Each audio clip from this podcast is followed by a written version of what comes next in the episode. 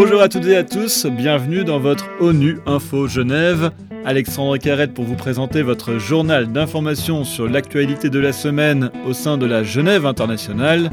Dans cette édition, l'ouverture d'une nouvelle session du Comité des droits de l'enfant cette semaine à Genève, la journée contre le cancer de ce vendredi 4 février, les réseaux sociaux des Nations Unies à Genève, lauréat des Geneva Engage Awards, et retour sur la cérémonie en mémoire de toutes les victimes de l'Holocauste organisée à ONU Genève.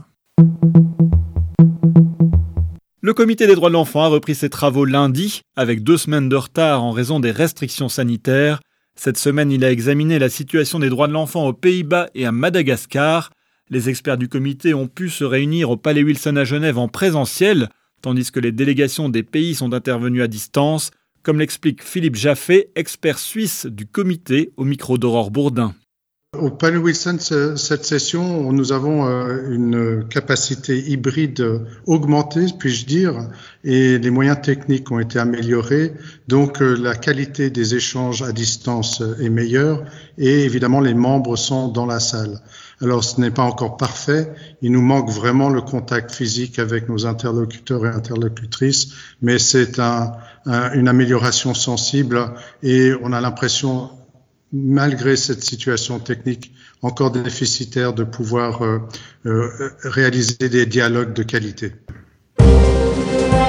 Ce vendredi 4 février, c'est la journée contre le cancer qui a pour thème cette année un accès équitable au traitement.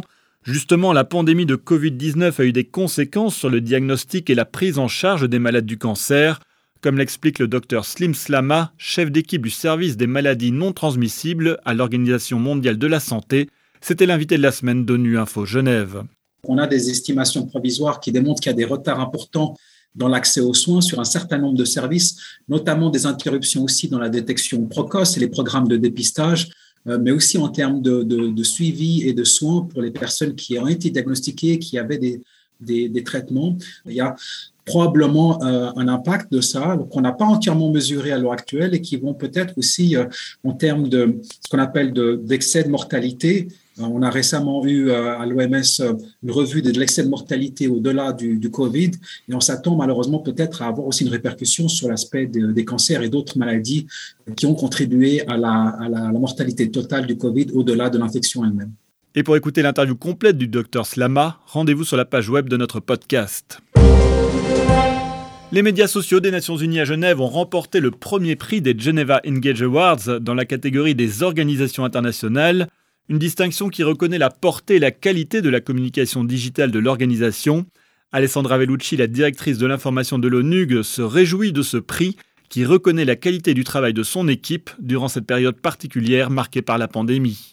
Dans l'ensemble, je pense qu'on a su s'adapter aux défis de la nouvelle situation due à la pandémie et on a innové de façon à continuer à parler au monde de la Genève internationale. Une chose que je voudrais mentionner euh, dans cette euh, configuration, c'est qu'évidemment, on a été aussi très engagé dans la lutte contre la misinformation, et notamment euh, avec la mise en place de la campagne initiée par le secrétaire général qui s'appelle Verified, vérifier, et qui est une énorme, gigantesque vraiment action sur les réseaux sociaux pour combattre la misinformation, la désinformation, notamment sur les questions liées au Covid.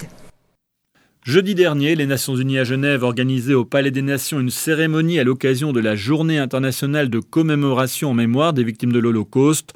À cette occasion, Emma, 92 ans, est venue partager son histoire d'une enfant rescapée de l'Holocauste, un témoignage fort et poignant qui a marqué Nathan et Moïse, deux élèves de l'école Beit Yosef Girsa à Genève. C'était important de, se rappeler de ce qui s'est passé euh, durant la Deuxième Guerre mondiale et donc d'écouter un témoignage euh, de la survivante de la Shoah. Les moments les plus marquants étaient euh, les émotions du témoin, Emma Adjaj. Et euh, moi, ça m'a touché. J'ai un peu pleuré. Et c'est la fin de cette édition. À la réalisation, il y avait François Soubiguer, Aurore Bourdin à la préparation. On se quitte en musique avec un extrait de l'interlude musical joué par l'ensemble de musique baroque Kairos à l'occasion de cette cérémonie en mémoire des victimes de l'Holocauste.